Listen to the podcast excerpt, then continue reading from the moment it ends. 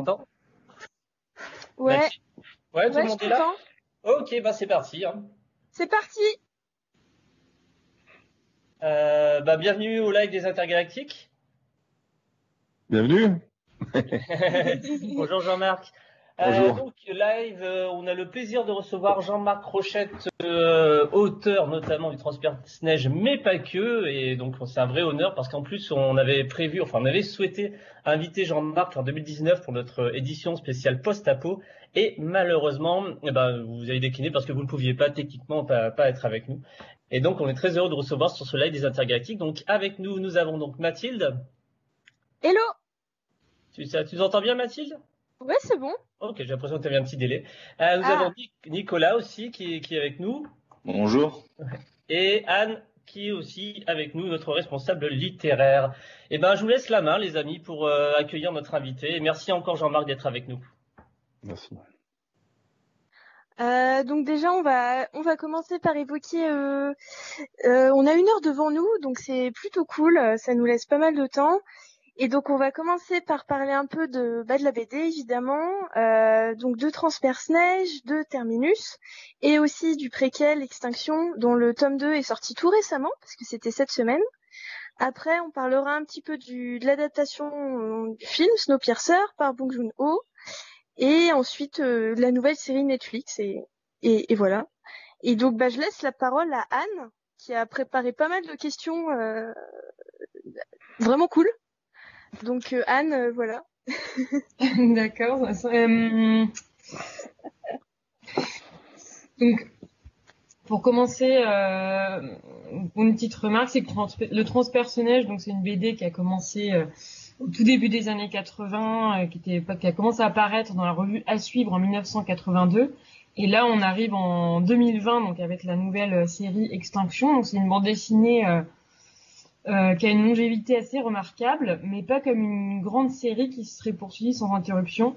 Il y a eu des coupures donc de presque deux décennies entre euh, le premier tome avec Jacques Loeb, euh, puis le- les tomes 2 et 3 euh, avec Benjamin Legrand, puis à nouveau presque deux décennies avant la reprise avec Terminus. Donc ce qui est intéressant, c'est que donc Jean-Marc Rochette, vous êtes euh, le dessinateur, donc un peu l'élément euh, invariable de cette euh, série, et donc on va pouvoir à la fois parler de euh, l'évolution euh, de l'univers du transpersonnage au niveau des thématiques, au niveau de ce qu'elles disent aussi euh, de l'époque dans euh, les, la bande dessinée s'inscrit, mais aussi au niveau de votre évolution à vous dans la narration, dans le dessin. Euh, donc déjà, ma première question, c'est tout simplement sur la genèse euh, du transpersonnage euh, à l'origine. Euh, comment est-ce que vous avez rejoint le projet euh, de Jacques Loeb euh, et euh, comment vous êtes euh, approprié cet univers qui était alors en cours d'élaboration avec euh, le dessinateur Alexis? Oui, bah donc, euh, co- comme les gens le savent, euh, Alexis avait dessiné euh, 15 pages, enfin ceux qui s'intéressent au transpersonnage, en 77, et puis il a eu une rupture d'anévrisme et il est mort euh, à 30 ans, je crois. Et donc, euh, Jacques Loeb, euh, d'abord, Euh, il a été très secoué par la perte, parce que je crois qu'ils étaient très, très proches l'un et l'autre. Et puis, euh, il a essayé de, de parce qu'il devait faire, ça devait faire le, le- le- numéro un d'à suivre, en fait. Et puis donc, euh, ça a été reporté. Je crois que Jacques, au début, il voulait même plus en entendre parler. Et puis finalement, il y est revenu. Euh, et il a cherché des dessinateurs. Alors, il a, il a proposé, il a, il a fait un essai avec Skeuten, il a fait un essai avec Loisel, il a fait un essai avec Rouge. Et puis ça fonctionnait pas pour- parce que tous ces dessinateurs, faut savoir qu'à l'époque, on c'était tous des dessinateurs très jeunes, hein, avec euh, sûrement des envies puis des, des- lacunes. Puis euh, donc ça n'a pas fonctionné. Puis un jour, je crois qu'il est tombé sur un- une de mes bandes dessinées qui s'appelait Dépotage chrysanthème, un truc assez étrange, comme ça se faisait à l'époque. Et, euh, il a pensé que j'étais capable de, faire son histoire parce que je, pouvais faire des gros plans en fait et tout ça.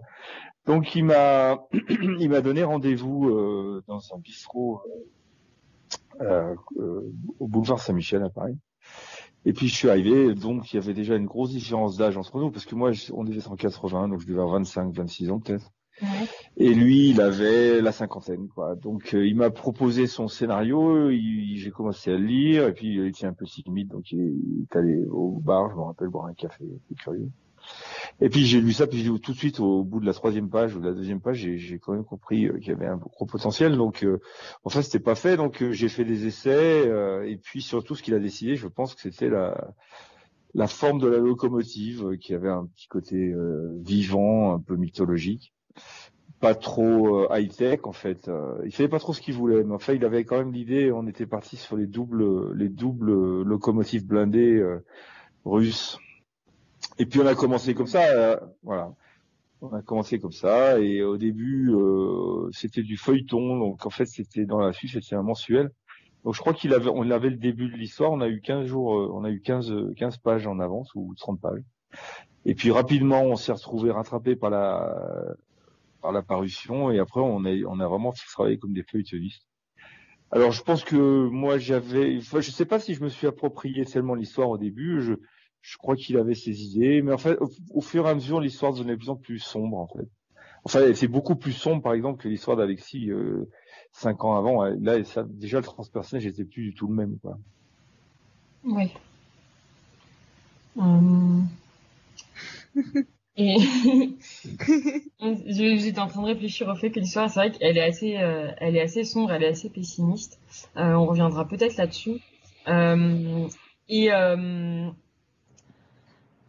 et par ailleurs, donc, vous avez quand même eu l'envie de faire revivre la bande dessinée en 99 puis en 2018 et de lui donner des suites et même finalement une préquelle. Ouais.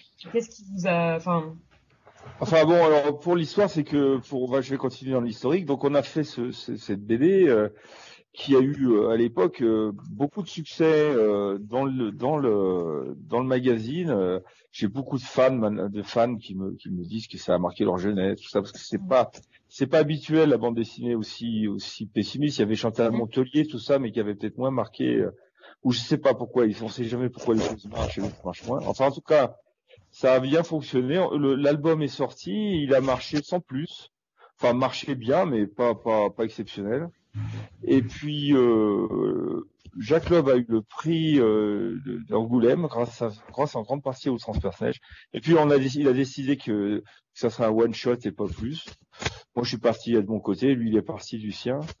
Et puis euh, il a eu, euh, il est mort en 89 ou 90, assez jeune d'ailleurs, vers 58-59 ans. Et puis c'était enterré, donc l'histoire était pour le transpercer, j'étais fini quoi.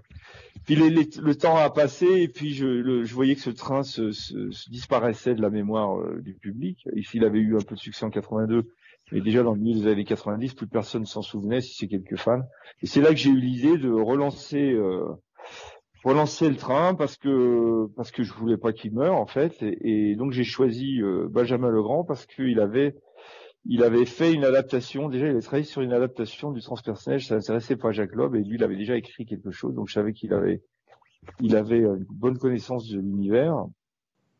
Et euh, sachant qu'il y avait eu pas mal de projets de films, notamment euh, de Robert Hossein, mais qui avaient été refusés parce qu'on pensait que ce serait pas la bonne personne. Et donc on a on a relancé donc ce, ce transpersonnage euh, avec deux, deux autres albums et qui là n'ont pas du, enfin pas marché du tout. Le premier a un petit peu fonctionné, puis le deuxième euh, pas. Alors pourtant je trouvais que là, alors, regardez, je trouve que le dessin est pas si mal en fait, et, l'histoire aussi un peu un peu plus baroque, mais il se passe quelque chose. Mais le public a pas suivi, et donc là j'ai pensé que c'était vraiment euh, mort. Euh, et donc je, bon là c'était fini. Et là c'est là où commence un peu l'histoire du transpersonnage, c'est que il a été publié en pirate c'est un peu plus compliqué que ça parce que Kassaman n'avait jamais répondu aux Coréens qui avaient fait des demandes. Donc finalement, de Gerlas, il l'a publié. Et là, euh, et là, bah, c'est le miracle parce que Bong est tombé sur le le transperce-neige tome 1 de Jacques Loeb. Il l'a lu, euh, il a lu le, deuxième et il a décidé d'en faire un film. Il a acheté les droits très rapidement. Et, c'est comme ça que ça a commencé en fait. Donc, euh, mais mais c'est quand même un film qui est très cher. Donc et donc euh, je l'ai rencontré et, euh, et, voilà. Et pour le, pour, enfin bon, ça, ça on parlera peut-être tout à l'heure du film. Et, et donc le film a eu du succès et c'est pour ça qu'on m'a demandé après de faire Terminus. Oui. Euh, ça, c'est une idée de, de, de, de Casterman et comme j'avais des idées, euh, voilà, et, et, etc. C'est un peu à chaque fois, euh, c'est à chaque fois le hasard et le chaos, c'est ce transperce neige, quoi. Euh, donc là, oui, c'est ça. Il y a des, enfin, comment dire, des coïncidences éditoriales ou en l'occurrence le film qui ont fait que la, BD est revenue un peu sur le devant de la scène. Mais euh, c'est quand même frappant de noter que quand euh, le trans, enfin dans les années 80 du coup, euh, enfin à l'époque du premier tome, l'œuvre s'inscrivait quand même dans un contexte dont que beaucoup d'œuvres de science-fiction incarnaient à l'époque, c'était le contexte de la de la peur atomique, Ouais, presque. En fait, c'était presque un peu déjà passé en fait en 81. En 81, tous ces tous ces, ces, ces, trucs sur le truc atomique comme Malville, tout ça, c'est plutôt des années 70 c'est un peu une thématique qui était déjà un peu vieille euh, début 80. Euh, on l'avait réactivé, mais on était au début 80, on était vraiment dans les époques tapis. Euh, c'était plutôt, il y avait de l'argent et tout ça. Le, côté un peu dark du transpersonnage faisait jurer un peu avec cette époque. je me rappelle avoir eu des critiques. C'était voilà, c'était pas c'était pas si si dans les dans les dans l'esprit du temps en fait. Hein. D'accord. Et le fait euh, que ce soit parce que donc euh, c'est aussi un peu une euh, voilà enfin c'est une vraie dystopie ce que je me disais en relisant la BD c'est que on a beaucoup des dystopies dans, dans des villes dans des espaces urbains où tout est très vertical enfin avec des grands immeubles. Et là on a au contraire une idée assez géniale c'est de, de faire une, une, la reconduction d'une société en modèle réduit dans un en huis clos mais dans un, un espace totalement horizontal. Et où en plus euh, le train c'est parfait pour ça puisqu'il y a déjà première, deuxième et troisième classe. Donc euh, c'est ah assez enfin c'était c'est vraiment génial pour ça. Ah bah plus une idée simple et moins elle a été faite plus mieux c'est hein. Et donc ça c'est une idée simple, extrêmement simple. Et en sachant un truc, c'est qu'à l'époque, euh, avant, il a, alors ça c'est sa, c'est sa veuve qui m'a raconté ça parce que je le savais pas, enfin je ne pas. Hein. Il avait fait, il voulait faire des, des bouquins sur les moyens de déplacement. Il avait fait un truc sur les voitures qui s'appelait les manches bitume. Et donc, il avait donc travaillé sur les voitures, les gens qui se déplacent sur les autoroutes et tout ça. Et c'est ça qui lui avait dit, bah, après la voiture, je ferai le train. Donc, ça a été une espèce de, de, de, de, un peu de hasard aussi. Et effectivement, l'idée lui est venue assez vite. Il s'est dit le train, première, deuxième, troisième classe. Si on pousse le, si on pousse l'idée jusqu'au bout, euh, et, il a tiré sur une ficelle et toute la plotte est arrivée. Vous voyez ce que je veux dire C'était euh, après ça, ça coulait source quoi. Euh, son, son, L'histoire, c'est pour ça que l'histoire est très, là, je trouve que la première est très simple, très pure. Euh, c'est, c'est une évidence, quoi.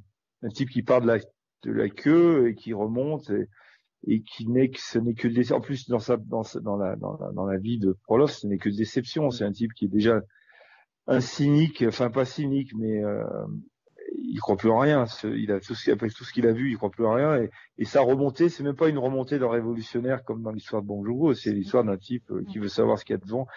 Jacques me disait que c'était comme un, en fait, euh, comme un tropisme d'un insecte qui veut monter en haut d'une d'une d'une tige, vous voyez. L'insecte, il monte en haut de la tige parce qu'il parce doit aller en haut de la tige, je sais pas trop pourquoi quoi. C'est un peu pareil. Quoi. Il veut aller à, l'avant du train comme ça parce qu'il est, attiré euh, vers cette avance par curiosité, mais aussi parce que c'est son, dessin. Quoi. Et ça, ça me fait un peu penser à, alors euh, du coup, euh, c'est une autre de mes questions, c'était une référence un peu en, SF, mais c'est, je crois, Jean-Pierre Andrevon, qui est aussi un auteur de post-apo, qui parlait de son héros dans le, un, roman qui s'appelle Le Travail du Furet, et qui parle des espèces de révolutionnaires de pacotille, c'est-à-dire des héros comme ça, qui sont des qui se révoltent, mais en fait qui pas vraiment euh, pour des pas forcément entre guillemets pour des pour des bonnes raisons et dont la dont le parcours dans le dans le, roman va être assez euh, déceptif et euh, finalement aboutir absolument à rien. Et ça date de quand ce, ce, ce, ce livre? Le travail du Führer je crois que c'est dans les années il a écrit dans les années 70 mais d'accord de mémoire. Euh, ouais, Il y a une adaptation sur France 3 d'ailleurs du euh, en téléfeuilleton France 3, très rare à trouver, qu'on a diffusé sur le festival. Et euh, une anecdote. 3. Ah, ah, oui, donc en même temps, en même temps que, en même temps que le train, quoi. Ouais, ouais, ouais. Ouais, une anecdote avec Jean-Pierre Andrevon, c'est qu'il est grenoblois en fait. Ouais. Et euh, comme moi, comme moi. Et en fait, c'est la première personne que j'ai vue. Euh, J'étais encore interne au lycée, c'est-à-dire que je devais avoir 15-16 ans. Et je sais pas comment il a entendu parler de moi ou je sais pas. Et puis un jour, il est venu euh, dans dans le lycée. Je l'ai vu arriver mmh. comme ça. Et puis il a regardé mes dessins. J'étais à l'époque très influencé par euh, par Druyet, j'avais une espèce de truc, euh, quand, comme on est, quand on est gosse, on est toujours, on passe d'une influence à une autre, quoi. Mm-hmm. Et c'est, une anecdote, mais c'est la première personne qui a, qui a dû voir mes dessins, en fait, Jean-Pierre. Ouais, c'est fou. D'accord. il est toujours, il est toujours bien, il est toujours bon, pied, bon oeil, hein, je crois. Hein. Je, ah le vois de temps en temps, on se croise. On le reçoit, on l'a reçu pas mal de fois sur le festival. Bah, alors, il est venu en 2019, hein, pas oui, forcément, il était là l'année dernière.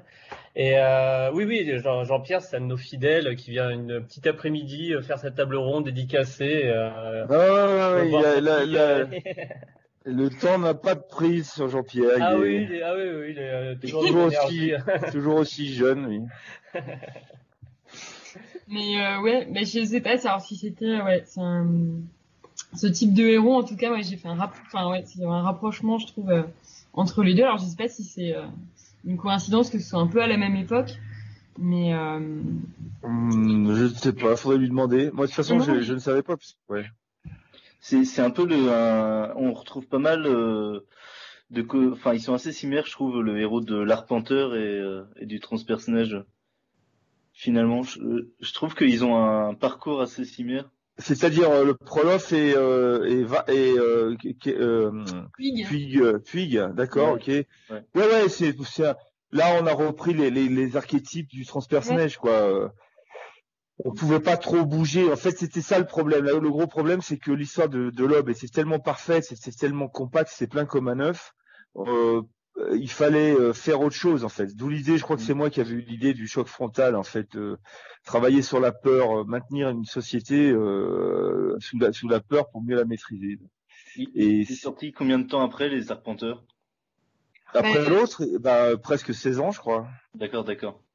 Donc j'étais passé à autre chose, mais mais la société avait déjà était déjà passé à autre chose, c'est-à-dire que les pauvres étaient toujours aussi pauvres et les riches de plus en plus riches mais euh, mais tout ça avait été écrasé euh, par des par autre chose, je trouve, oui. par la par le spectacle, par le mensonge aussi, par la effectivement par des des peurs successives qu'on a. Enfin bref, il y avait un sujet et donc quand on a parlé avec euh, avec j'ai parlé de ce choc frontal et après bon il nous fallait un personnage on a donc on a repris un, un, un, qui était à peu près pareil mais de toute façon les héros en, en, en grande majorité sont toujours à peu près pareils hein. c'est des gens qui sont dans la euh, enfin dans les choses comme ça où il y a les classes, c'est des, révolutionnaires. Donc les révolutionnaires, a priori, on peut imaginer aussi des révolutionnaires qui viennent de la haute société, pour aider les plus pauvres. Mais enfin, c'est plutôt rare quand même. Mais euh, oui, effectivement, c'est vrai que les deux personnages se ressemblent. Par contre, la société, euh, on, passe vraiment d'une dystopie à une autre, et c'est presque deux ouais, deux époques différentes, enfin deux époques ou en tout cas deux types différents de, de dystopie et de science-fiction, c'est-à-dire que on voit vraiment dans l'Arpenteur cette espèce de critique de la société du divertissement, euh, un peu euh, voilà où on, fait rêver, on fait miroiter aux gens euh, des entre la... de voyages, des. Voilà. Oui, vous avez raison. C'est entre la peur et le, le, divertissement. Ça, ça ressemblait beaucoup à son à l'époque, quoi. T'as peur du chômage, t'as peur de ci, t'as peur de ça. Euh, et puis en même temps, bah, puisque tu as peur, tu, on, te, on te fait des, des trucs. Voilà, c'était un peu l'idée, quoi. Et, euh, puis surtout, il y a une grosse différence, c'est que le train est beaucoup plus gros, beaucoup plus lourd. Euh, dans le premier cas, c'était un train, c'était quasiment la SNCF euh, avec des, des, contrôleurs, tout ça. Et, dans le deuxième, c'est beaucoup plus science-fiction. Je veux dire, les, déjà la police euh, a des allures de police de maintenant, euh, avec des casques et tout ça. Ils ont des armes, je me souviens, beaucoup plus puissantes. Et, et d'ailleurs, euh, pour, pour, la série, par exemple, la série de, de, de Graham Mason s'inspire beaucoup plus de ce train-là que du premier. Hein. C'était des trains où j'avais décidé de plus mettre de de plus mettre de, de, du hublot pour rendre le truc encore plus angoissant. Et là, j'ai vu que si vous avez vu la série, il y a pratiquement plus d'hublots. Ils ont des, des, des hublots, euh, des hublots en haut. Enfin bref, je trouve qu'il y a De toute façon, Graham Mason, c'est un grand fan. Il le dit clairement. Il dit que c'est un, fan de la BD et, et il, il, puise un peu comme ça, euh, un peu où il veut, quoi. Oui, bah, pour, pour la série, effectivement, oui. D'ailleurs, euh, c'est juste pour revenir là-dessus, en tout cas, Anne, tu avais dit que le train c'était plus ou moins un immeuble mis horizontal pour, pour aller très vite. Ah, euh, et il y a et il y a un personnage dans la série qui dit que c'est la même chose, qui explique euh, dans le dernier épisode, bon je spoil rien, il dit en gros ah bah j'étais un j'étais une personne qui s'est chargée de faire le nettoyage d'un immeuble et je voyais les riches et en fait le train pour moi c'est exactement la même chose, c'est juste qu'on a mis le train horizontal, enfin l'immeuble horizontal. Ah oui, j'ai vu ça. c'est comme dans le troisième, ça. Ouais. J'ai trouvé, que c'était très bien repris, en tout cas, c'était très très chouette. Ouais. Vous avez vu toute la série, vous, ou pas euh? Ah non, non, non, non, non, non, moi j'ai vu, j'avais vu juste la première. Euh, Il y a trois euh, épisodes qui sont sortis là. En anglais, ouais. Là, j'ai vu les trois, hein, mais bien sûr, j'ai vu les trois. Mais, j'ai pas vu, euh, parce qu'il y a des gens qui ont tout vu, hein, et donc. Ah. Donc pour l'instant, je j'en sais pas plus que vous en fait. D'accord, j'aurais cru qu'ils vous auraient envoyé au moins. Euh, ah bah non non non, ils m'ont, je les ai pas trop eu. Euh, donc euh, je sais simplement qu'ils ont fait une ouverture avec du graphique. Je sais pas si vous avez vu le premier épisode, ça commence avec des dessins, une espèce d'animatique qui, qui, peut ressembler au, à la bande dessinée, ce qui est sympa de leur part. Mm-hmm. Et puis après, ils sont partis dans leur dans leur thématique personnelle, mais en mais en puisant sans arrêt. Il y a une scène entièrement reprise du 1 avec le avec le vieux qui veut se pendre, enfin qui se pend. Mhm. Euh, les arpenteurs, euh, les, arpenteurs sont là. Euh, les, les, comment on appelle ça, les, les, la prison de tiroir y est aussi. Euh, Il y a pas mal. En fait, curieusement, je, je, les trouve presque plus, plus, euh, plus proche de la BD que le que Bonjour. Quoi. Alors que c'est à la base la série, c'est censé être l'adaptation de l'adaptation. Quoi. Ils devaient partir du, du film pour l'adapter à nouveau, enfin plus ou moins. Et, euh, et en fait, je trouvais aussi qu'il se rapprochait finalement beaucoup plus de la BD que ça au, au fur et à mesure, bah, les trois épisodes que j'ai vus du coup. Oui, il y a une, il y a une vraie, et puis alors surtout, euh, par exemple au niveau graphique, euh, dans la, d'abord le train de Bonjour ressemble pas du tout à mon train, c'est un train assez high tech. Oui. Euh, alors que le, le mien, c'est un train assez, assez massif des années 30, on va dire, où forme un peu différente. Et là, par exemple, chez Graham Mason, ils ont carrément pris un train qui ressemble au mien, quoi. il, est, il est vraiment euh, ma, star, ma, stock, euh, angoissant, euh, pas du tout high tech, etc. Mm-hmm. Et très haut en plus, et très ce qui permet aussi, quand tu travailles sur un, un train plus grand, pas excessif mais plus grand, ça permet quand même de se déplacer d'une manière plus facile dedans, d'avoir des effets. Euh, comme ils ont, j'imagine que c'est ils aimeraient que la série dure. Mm-hmm. euh, je pense qu'ils se sont mis euh, des ouvertures, j'allais dire. Euh, les arpenteurs, ça leur permettra de sortir, par exemple. Ça leur, enfin, ça va leur donner un peu plus de possibilités que que. Eh ben, oui la série, oui, la série clairement plus qui a vu qu'elle a un angle euh, série policière, donc personne s'y attendait trop. Euh, donc c'est oui, qui est, qui est pas bête en fait. Euh, j'étais pour pour dire ce que j'avais pensé de la série en tout cas. Euh, oui, euh, la, comme on disait, ah, euh, série policière dans le monde du transpersonnage, ça faisait un petit peu peur. Et puis moi, actuellement, je sais qu'il y a pas mal, j'ai eu pas mal de critiques, etc., qui sont pas très emballés par la série. Mais pour le moment, personnellement, j'aime bien. Enfin, je passe plutôt, je suis agréablement surpris et je suis un peu content de voir l'épisode de chaque semaine, quoi. Ouais, ouais, bah moi, ça avait été un peu pareil pour, il y avait eu des, des critiques excellentes pour Bonjour, mais il y avait aussi des, des, critiques pas très bonnes. Euh, moi, de toute façon, euh, je trouve que c'est un exercice très difficile la série parce que tu t'adresses à un public énorme euh, sur un sujet quand même assez étonnant, un train qui, qui... je trouve qu'ils s'en sortent très bien. Hein. Évidemment, on peut toujours, on peut, on peut toujours rêver mieux, mais et puis d'après ce que j'ai vu, d'après ce que je sais, pour ceux qui auraient vu l'intégrale, il paraît qu'il y a des twists assez forts. Ah ouais, ah, cool. ouais. Donc je spoil rien parce que j'en sais rien, mais il paraîtrait qu'il y aurait des trucs assez étonnants. Moi, je suis un grand fan de série. Hein. Ah, bah. je, suis, ah oui, je suis addict à la série euh, Breaking Bad, par exemple, je, je l'ai ah bah mangé euh, d'une seule traite, euh, etc. Donc je suis, je suis, donc je suis très content parce qu'en plus, bon, une bande dessinée française qui est adaptée à Hollywood en série, si vous en avez une autre, vous me le dites, mais moi j'en ai pas quoi. C'est c'est une question dont on avait parlé avec Anne pour préparer cette rencontre. Euh, comment euh, le design du train, le graphisme du train, le dessin du train, comment vous y êtes arrivé Il y a eu des étapes où vous avez trouvé tout de suite euh, la forme finale qu'il aurait et ouais, on, se, on se demandait ça. Moi, je me posais, enfin peut-être pour compléter la question. Oui.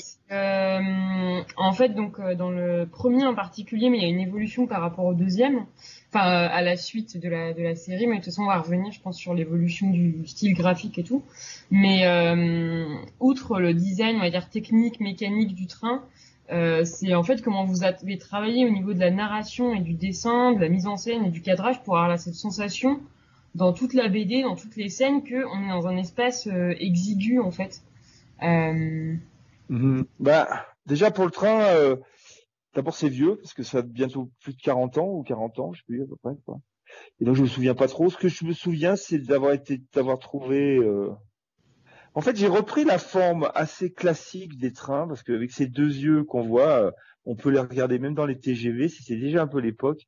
Et puis d'un seul coup, j'ai dû y voir le le le masque, le masque, le, le- le casque d'un Spartiate en fait Mm. cette espèce de deux meurtrières où il y a les yeux derrière, la protection nasale et tout.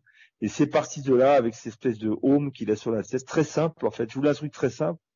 D'abord parce que parce que je me suis dit si je fais un, un train compliqué et que je vais dessiner ça pendant des, des, des- journées et des journées, si chaque fois je dois reprendre le train et lui faire des écros et tout ça, et je me suis dit tant qu'à faire autant faire une espèce de bah, ce qui est euh, euh, objectivement un- une forme et une forme aussi sur laquelle je m'étais inspiré qui, qui ça se voit pas mais qui est très angoissante, c'est les c'est les, les sous-marins atomiques. Mm. C'est une espèce de forme phallique noire, il y a rien Mm. quoi, c'est c'est quand même assez menaçant quoi. C'est pas menaçant par la par les détails mais surtout par cette espèce de de, de truc très simple, très très très basique quoi. Et donc je suis parti là-dessus. Et, euh, et voilà. Donc euh, et pour pour revenir pour revenir à, à- au comment, en fait je me je me suis j'ai pensé un peu comme un cinéaste. En fait j'ai fait je me suis dit que les deux plans les plus importants c'était les plans euh, les gros plans des personnages parce que quand on est dans dans un dans un couloir t'as beau essayer de faire de la perspective elle est quand même extrêmement réduite parce que s'il y a dix, s'il y a cinq personnes devant vous dans un train, vous voyez plus personne. hein. C'est, en fait, vous voyez les deux personnes qui sont devant, puis c'est tout, quoi. Donc en fait, vous- on est toujours en train d'être en dessus, sur les côtés, on est toujours en train de se, se frotter, et puis les grands extérieurs, en fait. C'est-à-dire le train dans la, dans la, dans la, dans, la- dans les, dans les, dans l'éternité ou dans Mm. l'immensité, quoi. Donc c'est toujours ce plan un peu, et c'est ce que, c'est ce qu'a bizarrement pas trop fait Bonjour et ce que fait Grant Manson. C'est-à-dire qu'il il a des plans où vraiment le train, on le voit à peine, quoi. Il est vraiment, c'est un, c'est un trait dans le désert, quoi. Et j'aime bien ce rapport très proche, très loin, quoi. Il y a des moments dans la, je crois que c'est dans le deuxième tome ou dans le troisième, enfin, euh, où on a, j'ai une caisse qui m'avait marqué parce qu'on a vraiment juste du blanc et un trait et on sait que c'est le train, mais c'est pas juste un signe en fait sur le, sur la caisse. Voilà. Ouais. Voilà. Mais en fait, euh, le, le réel, on- souvent dans la bande dessinée, on en rajoute trop, mais quand vous voyez quelqu'un, euh, je sais pas moi, qui fait du, enfin, peu importe ce qu'il fait, mais si vous le voyez à, à 6, 7, 8, 10 mètres, vous voyez plus rien, vous voyez juste une silhouette. Vous voyez ce que je veux dire? C'est, c'est, euh, c'est vous, c'est dans votre cerveau que vous allez reconstruire ce que vous voyez. Et je me suis dit, bah, le train, quand vous voyez passer un train au loin, euh, je sais pas moi, euh, n'importe, enfin, il- dans la un TGV qui passe vers, euh, vers Lyon, eh ben, vous verrez juste un trait. Enfin, vous voyez, c'est, pour commencer à voir le train, il faut s'approcher vite, puis il faut il faut, il faut, il, il faut pas qu'il aille vite non plus. Donc, euh, c'était pas une volonté, c'était une volonté conceptuelle de ma part, mais c'est aussi une volonté réaliste, quoi. C'est Mm. comme ça que ça se passe. D'ailleurs- D'ailleurs, le style graphique change pas mal d'une BD à l'autre. Ouais, alors ça, euh, on me dit ça, mais c'est vrai, mais, mais le problème, c'est que ça change. C'est comme si vous avez vu quelqu'un euh, Mm. en 60, en, en 81, et puis que vous le voyez plus en euh, pendant 15 ans, ou 17 ans, vous avez trouvé qu'il a changé, quoi, qu'il a vieilli. Si vous le voyez tous les jours, vous, vous avez, la- vous avez pas l'impression qu'il change. Par exemple, chez Enki, Bilal, c'est un copain, euh, euh, il a énormément changé de style, mais comme il a toujours été présent, vous voyez, la, la, la, la- la transformation s'est fait graduellement. Donc on, Mhm. on le voit moins, quoi. Tandis que moi, c'était le A et puis sur le même thème en plus. Et puis euh, 15 ans après, avec des expériences, parce que je, je me suis, j'ai fait de la peinture et tout. Donc il y a une, il y a effectivement une différence assez forte. Et pas, pas j'imagine parce que j'ai appris des choses. Je trouve que je trouve que enfin, je trouve que dans le 2 et le 3, il y a des cases qui sont mieux dessinées que dans le 1, quoi. Enfin, Ouais, je trouve. hein. C'est beaucoup plus dynamique et euh, plus, plus souple aussi, enfin, Voilà. le trait plus Voilà. Exactement, ouais. Et euh, même, alors des fois, je me- il y avait des passages, on a presque l'impression de lire un storyboard en fait. Enfin, Un storyboard. Oui, mais alors pas dans le côté euh, négatif, hein, mais dans le côté un peu euh, de très, euh, enfin. ouais, ouais, ouais, ouais, mais oui, oui, mais c'est c'est un trait qui est très vif en fait, qui a, qui a un peu surpris les, le, milieu de la bande dessinée. Mais quand vous prenez les dessins des peintres, hein, souvent ils sont assez rapides aussi. Il y a un côté non appliqué, enfin non appliqué en apparence, hein, mais voilà, ça, un ouais storyboard vivant on peut dire quoi je, préfère ouais c'est ça vous avez raison non mais du coup enfin voilà du coup je me demandais si le, cinéma avait euh, enfin enfin il y avait par exemple des œuvres de cinéma ou des ou même enfin même dans la peinture des choses qui vous avaient influencé euh, pour euh, travailler ah bah, tout ma tout m'influence je, je c'est marrant parce qu'il y a plein de scènes euh, euh par exemple, il y a des scènes que j'ai extrêmement travaillé comme un cinéaste dans le 2. Mhm. C'est surtout la fin du 2, quand euh, Bon Joon-ho rentre euh, et qu'on lui dit euh, si tu passes d'ailleurs ils l'ont repris ce, ce, cette chose dans la dans, la, dans, la, dans la dans la série. Si tu passes cette porte il y a il y a pas de retour possible. C'est si si on te dit la vérité tu tu tu, tu passeras ça te donnera enfin je sais pas ce que, comment c'est formulé mais c'est ça. Et quand on revient il y a une scène où où je l'ai vraiment pensé comme avec une caméra, c'est-à-dire la hauteur où je mettais le jeu des acteurs et tout. En fait, je pensais plus ça comme du cinéma que comme la que comme un dessinateur. Le dessin étant vraiment là au, comment on appelle ça au, service de l'histoire, quoi. Je préfère un dessin rapide qui joue bien, qui, est bien composé, qu'un dessin un petit peu euh, comment on pourrait dire appliqué. Voilà. Et d'ailleurs, euh, je trouve dans vos personnages, il y a un truc qui est pas mal, c'est vraiment des gueules de cinéma un peu aussi. C'est des, c'est, euh, il n'y a pas euh, des mannequins. On n'est pas dans du cinéma américain. C'est peut-être la différence avec la, la série.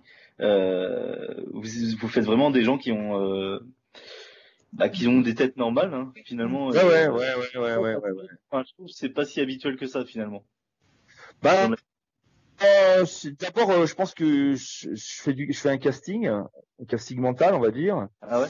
Et oui, bah je me dis tiens lui, qu'est-ce qu'il hmm. pourrait être et elle, et comment elle pourrait être? Val, par exemple, je voulais une, je voulais une fille qui soit qui soit jolie, mais qui soit pas une pin-up, euh, qui, hmm. qui ait une coupe de cheveux un peu comme ça qu'on se connaît. Euh, lui, je voulais pareil.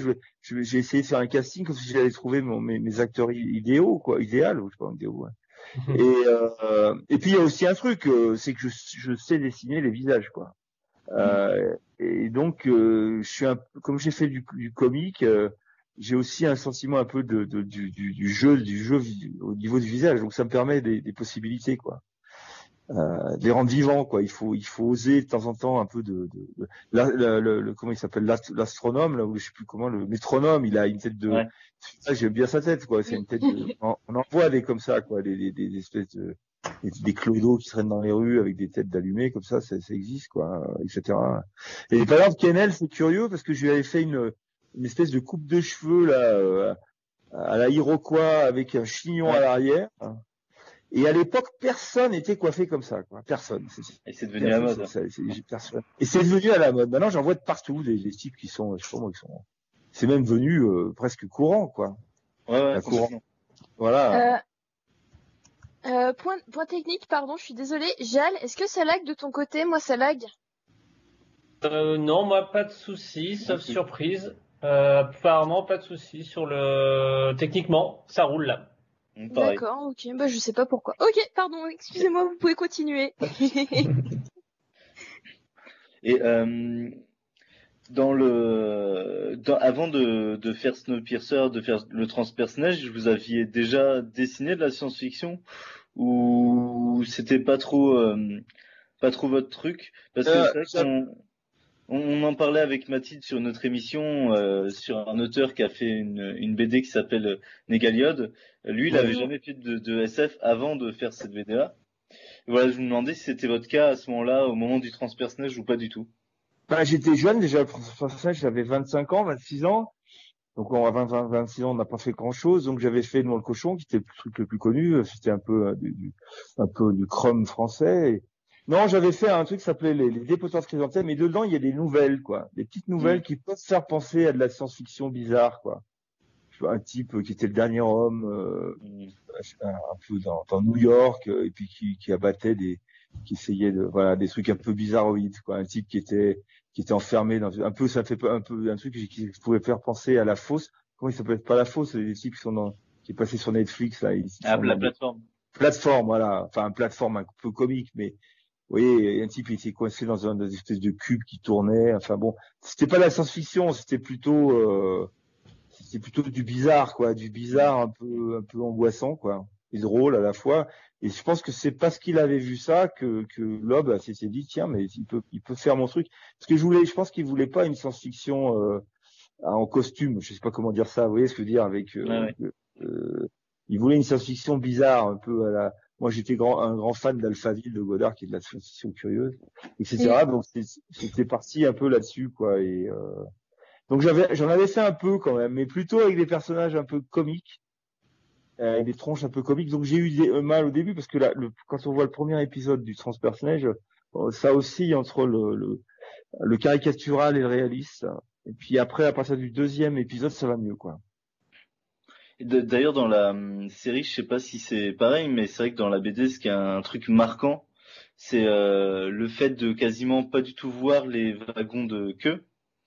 Voilà. mais d'avoir plein de descriptions et, euh, et, enfin sur le cannibalisme, sur euh, enfin vraiment beaucoup de, de, de, discussions qui font qu'on s'en fait une image de bah, que c'est l'enfer comme comme c'est dit et euh, bah là, ça sera, là, ça sera exactement pareil pour le préquel, parce que là, on a, on a fini de l'écrire avec. Euh... Alors, on a, je pense qu'on a réussi à, à, à, raccrocher les wagons, on peut dire ça. Et donc, euh, je pense que ça fonctionne. Le, le, le, le... Ah, c'est pas gagné quand même. Hein. Extinction, c'est ça? Extinction, ouais, extinction, extinction. Et, et, et, le lobe on a réussi à, raccrocher le truc. Je pense que pour le, les lecteurs, ça sera possible. Parce que moi, mon rêve, ça serait quand même un, jour de, de, de, faire que le bouquin soit réuni dans son intégralité. C'est-à-dire, ça fera 800 pages à peu près. Et euh, alors avec une avec une préface qui expliquera les différences de style de dessin, parce que c'est des choses qui ont, qui ont 20 ou 30 ans de différence, voire 40. Et mais mais j'aimerais que le, le, lecteur lambda qui a rien lu je serais très curieux de savoir euh, ce, qui, ce, qui, ce, qui, se passerait dans, dans, sa tête en lisant les 800 pages du train. Vous voyez ce que je veux dire d'affilée, quoi.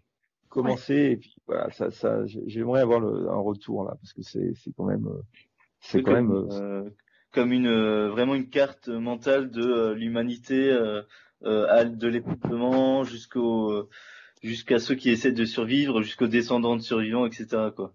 Ouais, c'est ça, ouais. Ouais, puis surtout une, une, une, une lecture longue. Ouais, ouais. En bande dessinée, souvent, euh, une BD, ça dure 20 minutes, une heure de lecture, quoi. Voir, euh, mais là, par exemple, c'est vrai que quand tu fais 250 pages, je pense que tu as si c'était plus long, mais, mais là, 800 pages, je sais pas combien de temps ça peut prendre à la lecture, 800 pages. Même, même en BD, je, je pense que ça, prend, ça doit bien prendre 5-6 heures, quoi. Ouais, et puis surtout, euh, enfin, il y a la lecture, il y a la lecture, enfin, il y a différentes sortes de lecture, et moi, je trouve que dans la BD, enfin, ça dépend, hein, chacun sa son expérience de lecture, mais je suis quelqu'un par exemple personnellement qui va s'attarder sur les cases. Et là, ça, ça, ça double ah. le, temps de lecture. quoi. C'est rare parce que souvent il y a, y, a, y a, beaucoup de gens qui ont été euh, qui ont été éduqués euh, à Tintin. Par exemple, dans Tintin, on regarde très peu les dessins. Quoi. On est complètement happé, ce qui est une qualité hein, d'ailleurs. On est happé par la narration.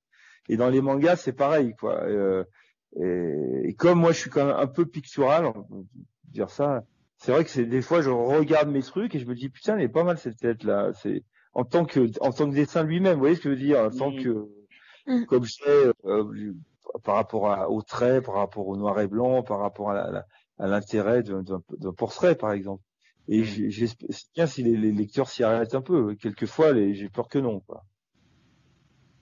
Ouais ça ça dépend vraiment de l'expérience de lecture de chacun effectivement. Mais je pense que plus la, plus le dessin sera beau, plus les gens auront tendance à s'y attarder. C'est sûr que Tintin, bon, euh, voilà.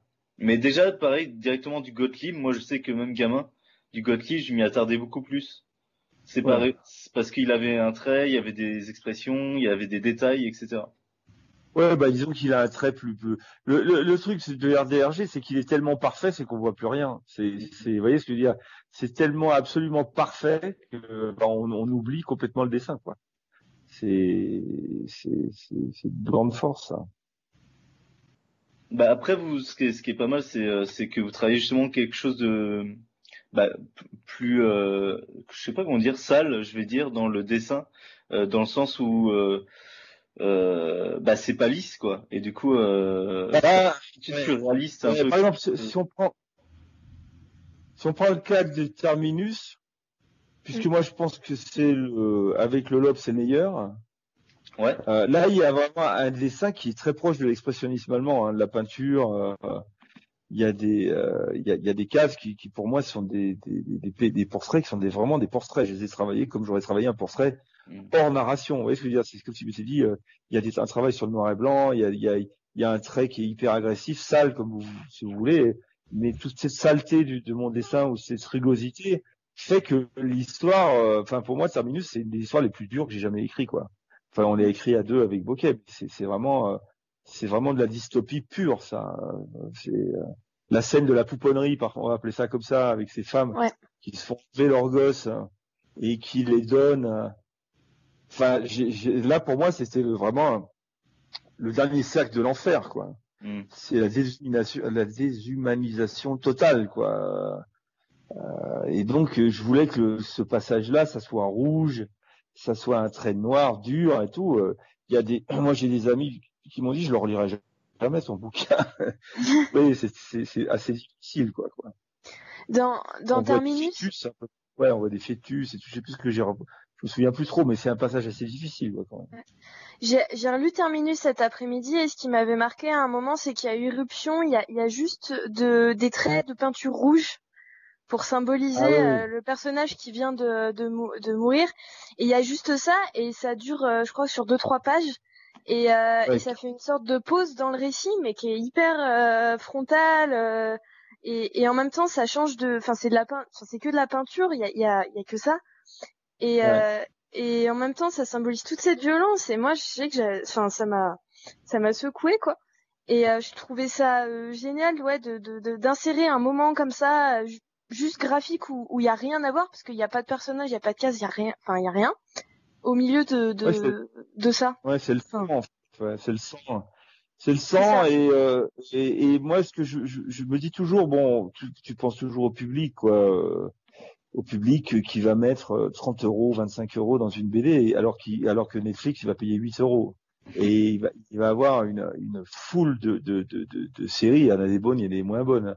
Et je me suis dit, mais comment faire que les gens euh, euh, achètent de la BD Et comment, euh, pourquoi ils achèteraient de la BD Il y a, bien sûr, il y a l'histoire. Il faut être innovateur. Il faut aller, peut-être, il faut oser dans la bande dessinée être une avant-garde et aller dans des zones où le cinéma n'osera pas aller tout de suite parce que voilà, parce que ça coûte très cher un film. Surtout, bizarrement, ils osent plus en Corée ou aux États-Unis qu'en France. En France, ça m'a l'air assez timoré, en tout cas sur la science-fiction. Elle est quasiment inexistante d'ailleurs en, en, cinéma. Et surtout, il faut que l'objet soit beau, quoi. C'est-à-dire que faut acheter une BD qui est belle, belle euh, formellement, mais belle aussi au niveau de la forme. Faut plus que ça soit un cartonné, que ce soit un bel objet, que tu sois content de garder.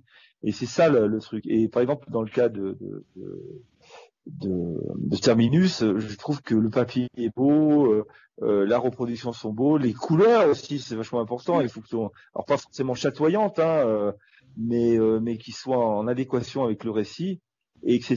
Ce qui fait que par exemple sur, sur moi je suis assez content sur sur Terminus, je crois qu'on en a vendu une 20 000, ce qui par rapport au, au sujet et par rapport au dessin, c'est un bel exploit quoi.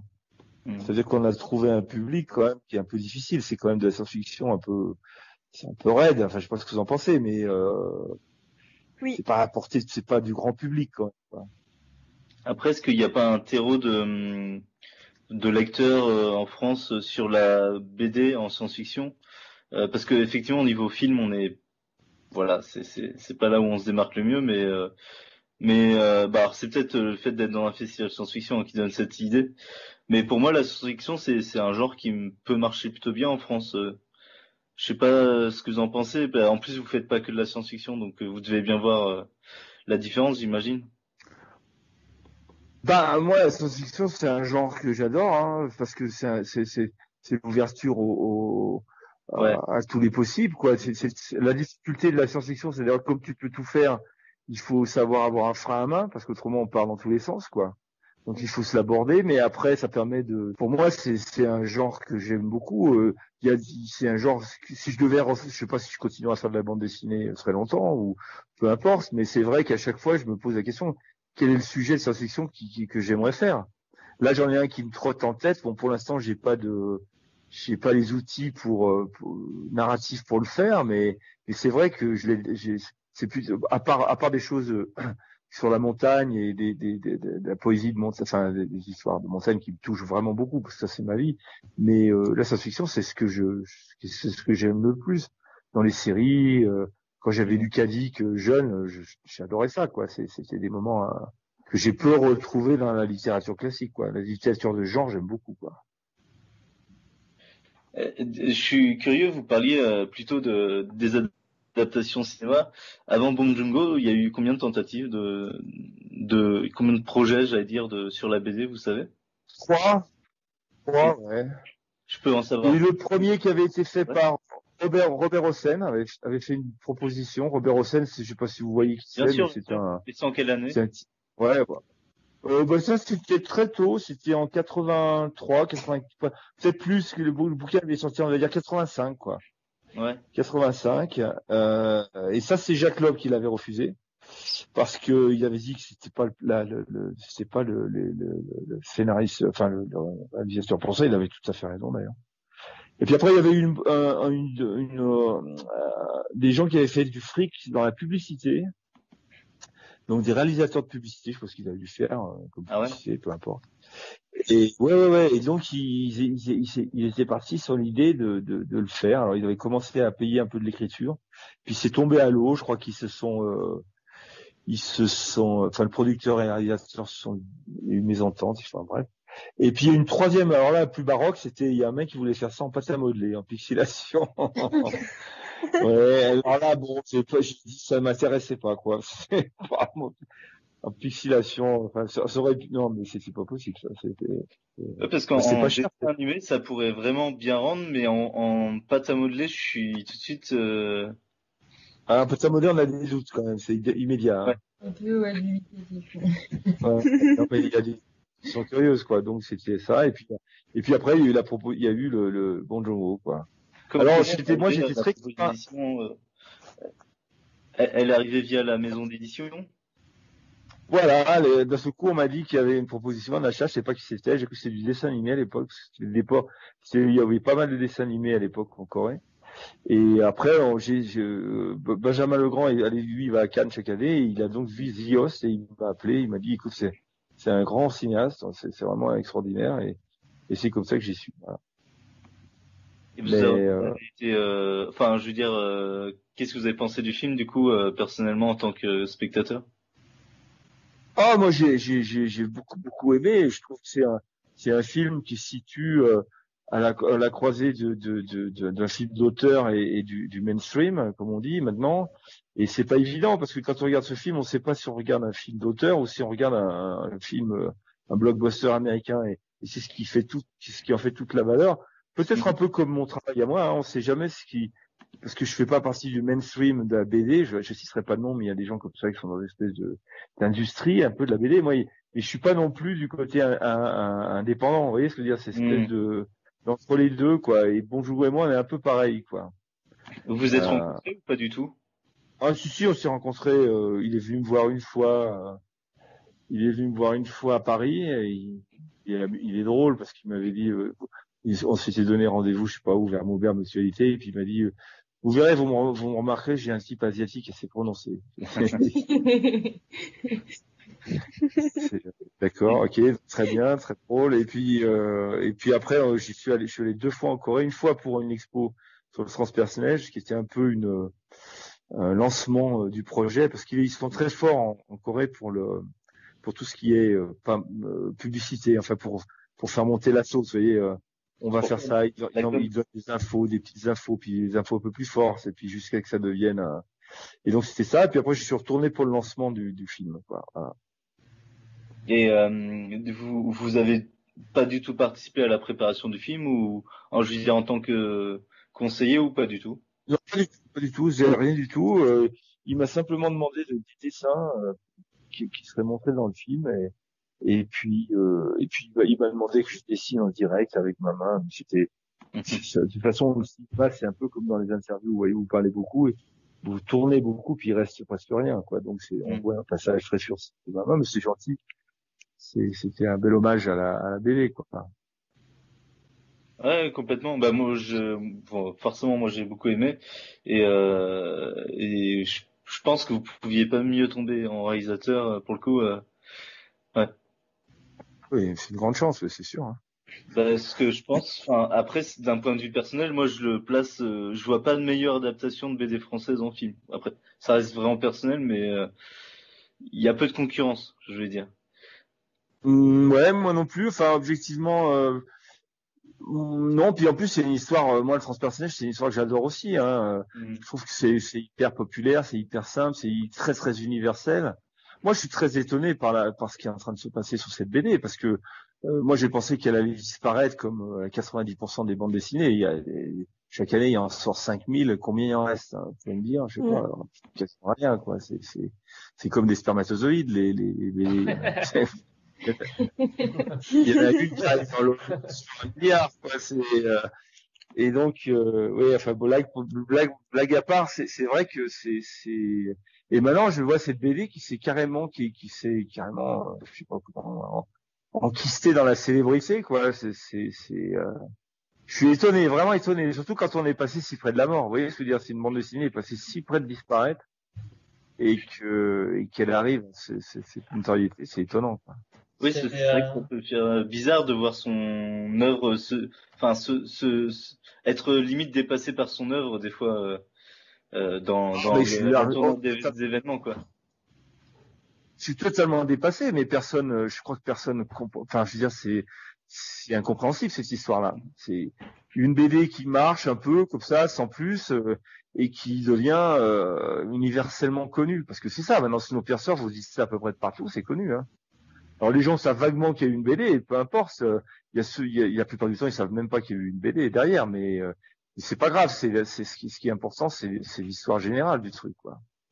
Bien sûr. C'est peut-être le comment dire la, la, notre actualité ou notre notre notre tout simplement une civilisation actuelle, enfin une société actuelle pour être plus précis, qui a rattrapé la BD plus qu'autre chose. En fait, elle était là un peu comme euh, comme une idée, un, quelque chose qui a été posé et puis aujourd'hui d'un coup on s'y retrouve. Euh, déjà ça a plu à l'époque, mais aujourd'hui ça ça évoque beaucoup de choses, notamment sur la ah question de apocalypse, post-apocalypse, euh, fin de civilisation, gestion de la société, euh, lutte des classes. Tout ça, c'est des thématiques très fortes aujourd'hui. Ah, on, là, on a, on a, on a, on a, ah, oui, tout là. on a à peu près tout le transpersonnage euh, ah, il y a le virus, bien sûr, parce qu'ils crèvent tous du. D'abord, ils crèvent dans le premier, ils meurent tous du virus. Euh, euh, enfin, on est dedans, c'est pour ça que. Ah oui, oui, c'est bien. C'est pour ça que je vais, je vais, je vais, faire une, je vais essayer de faire une bande dessinée où ça sera, tout le monde sera heureux, mangera des pommes.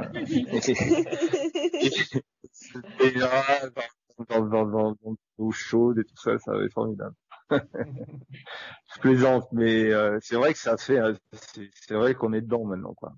Moi, j'ai traversé, euh, j'étais en confinement à Paris euh, pendant quatre semaines, et puis j'ai dû revenir dans mes montagnes euh, là dans l'Isère parce que pour des raisons professionnelles, et j'ai traversé là, j'ai traversé euh, donc au pire moment du, du confinement. Quoi. Ah ouais. J'étais littéralement sur l'autoroute pendant 400 kilomètres. Quoi.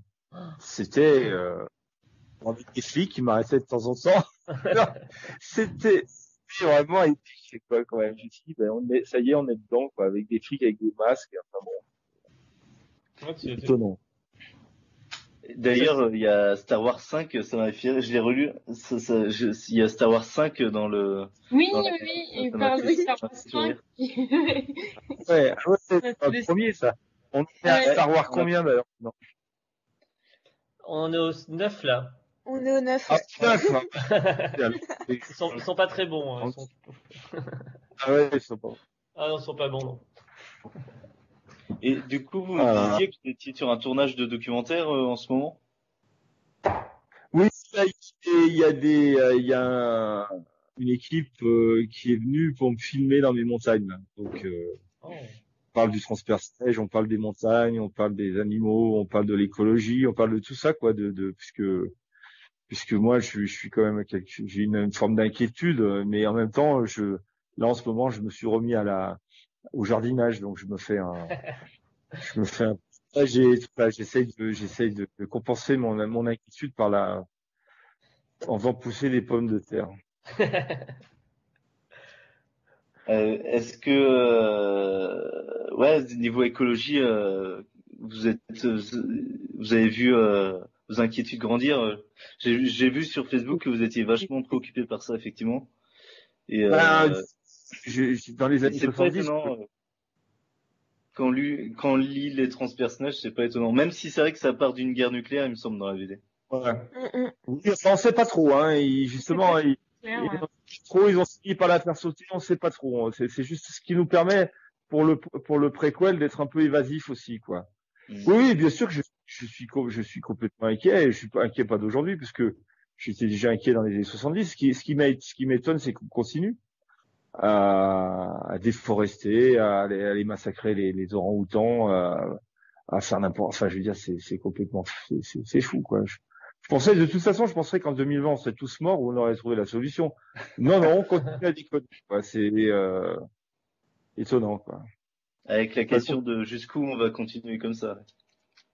Ah ben, je pense que, que je sais pas moi, comme un fumeur qui a, qui a, qui a les cancers des poumons puis qui continue à fumer, quoi, parce qu'il aime ça, quoi. C'est, c'est, c'est, il a, il a, il s'en fout, quoi. C'est, c'est, je sais pas, j'ai l'impression que personne n'arrête. Ça, ça n'arrête pas parce qu'en France on critique euh, on critique les, le, Brésil ou les États-Unis ou je sais pas mais mais en France on continue à bétonner euh, on continue à, balancer des produits euh, des produits d'insecticides à peu près dans toute la Beauce de partout je veux dire il y a, depuis le temps qu'on le dit ça devrait on devrait commencer à faire machine arrière un petit peu mais pas du tout hein. enfin je trouve hein. Rassurez-moi, tout va bien ou non? Non, non, c'est pas c'est pas ouf en ce moment au niveau écologie. Mais dans la montagne, vous voyez un peu les les dégâts. Euh ah bah en montagne euh, non parce que ici il n'y a pas d'agriculture quasiment pas tout le monde fait son petit jardin et je suis en plein milieu du parc national des écrins c'est-à-dire que là il y a quand même une protection animale c'est assez mal fait parce qu'il y a de moins en moins de, de chamois parce qu'ils en tuent trop euh, je suis rien contre la chasse. Voilà, les chasseurs-cueilleurs, par exemple, en Amazonie, euh, euh, tuer euh, pour manger, euh, ça, on a fait ça pendant 300 000 ans. Mais, mais ils tuaient bien, ils tuaient peu. Vous voyez ce que je veux dire? Ils savaient, ils connaissaient le, le, truc. C'était des, chasse... des chasseurs-cueilleurs, forcément. C'est différent que l'agro-agriculture, enfin des choses comme ça. Ah oui. Et là, le, là ce qu'on voit, la, la différence, ce qu'on voit, c'est que ça s'écroule, quoi, à cause du, du réchauffement. Ouais. C'est-à-dire que là, là, j'ai, enfin, ça s'écroule même drôlement. Hein. Non, mais ici, je suis que je suis dans un endroit les plus protégés de France, hein, quand même. Hein. Pour vous dire, si je, si vous, si chez moi on oublie le, sel, il faut faire 35 km aller, 35 km 70 km pour aller chercher du sel. Donc, euh, votre BD, le loup, a bien, a bien fonctionné. J'ai, j'ai l'impression, euh, elle était ah, sur cette thématique-là, non, du coup? C'est un peu autobiographique? Oui, enfin, c'est, une histoire d'un, berger qui s'est, qui s'est, qui a eu une attaque de loup, etc. Mais oui, oui, le loup, c'est ce qui a mieux marché, là. De toutes mes BD, c'est celle qui, et c'est celle qui se vend le plus à l'étranger. On doit être à la dixième euh, traduction. Donc, ah euh, plus que la froide.